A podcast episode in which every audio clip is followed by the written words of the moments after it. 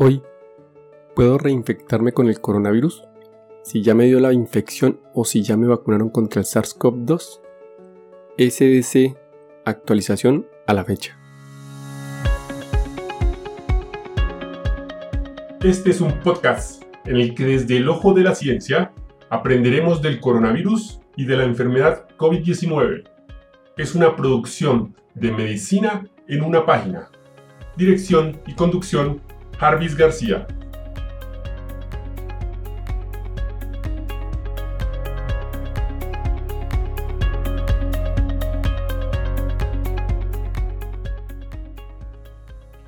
El 29 de marzo, en su página de internet, el Centro Europeo para la Prevención y Control de Enfermedades, SDC, publica un informe técnico llamado Riesgo de transmisión del SARS-CoV-2 de personas recién infectadas con infección o vacunación previas documentadas.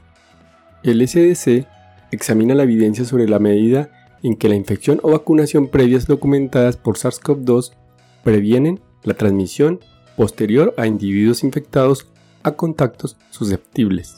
Más de un año después del inicio de la pandemia del SARS-CoV-2, más de 120 millones de personas se han infectado con el virus en más de 200 países.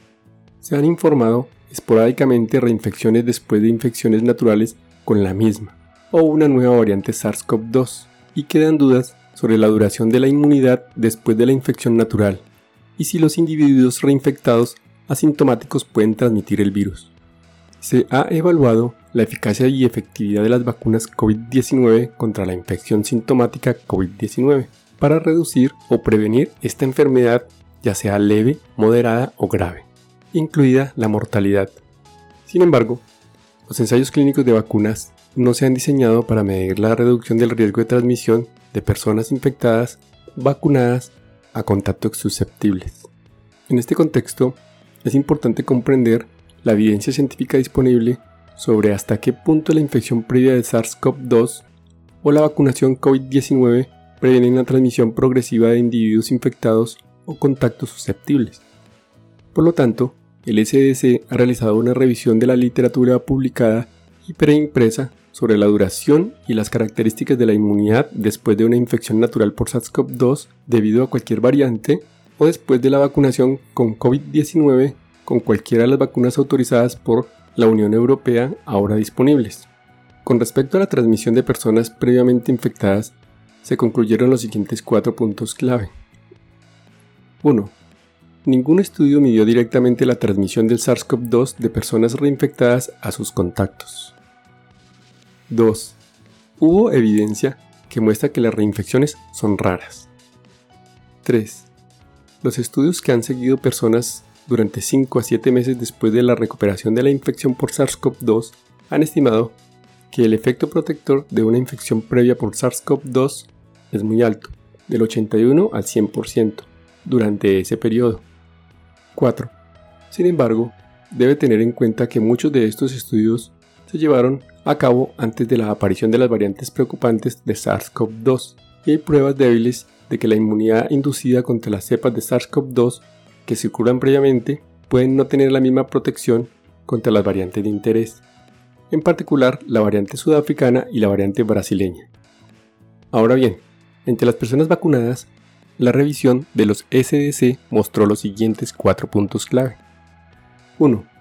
La evidencia del impacto de la vacunación en el riesgo de transmisión está disponible en un solo estudio, lo que sugiere que la vacunación de un miembro del hogar reduce el riesgo de infección en los miembros del hogar susceptibles al menos en un 30%.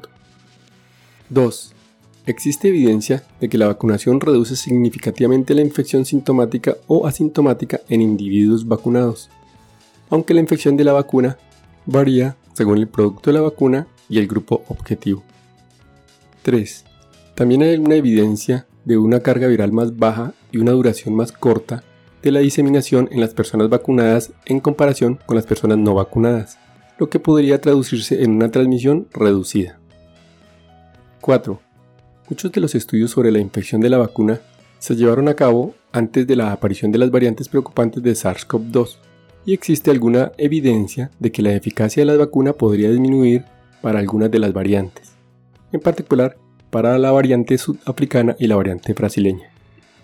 Se necesita un seguimiento de las cohortes con infección previa por SARS-CoV-2 y vacunación para evaluar mejor la magnitud y la duración de la protección contra la reinfección y la enfermedad sintomática, así como el efecto de la protección contra la transmisión. En resumen, dice la directora del SDC, la doctora Andrea Amon, y nos informa escribiendo este párrafo. Es muy alentador que las reinfecciones por SARS-CoV-2 son bastante raras. También acogemos con beneplácito los primeros indicios positivos de que el riesgo de transmisión progresiva parece reducirse en las personas vacunadas, aunque el efecto de nuevas variantes preocupantes sobre los patrones de transmisión debe ser monitoreado de cerca. Aún esperamos que el número total de infecciones disminuya significativamente a medida que aumenta la cobertura de vacunación. Y hasta aquí el episodio de hoy. No olviden pasar por la descripción donde dejo los links para mejor revisión del tema. Chao, chao. Recuerden, pensando en el coronavirus, al enemigo es mejor conocerlo para acabar, acabar, acabar, acabar.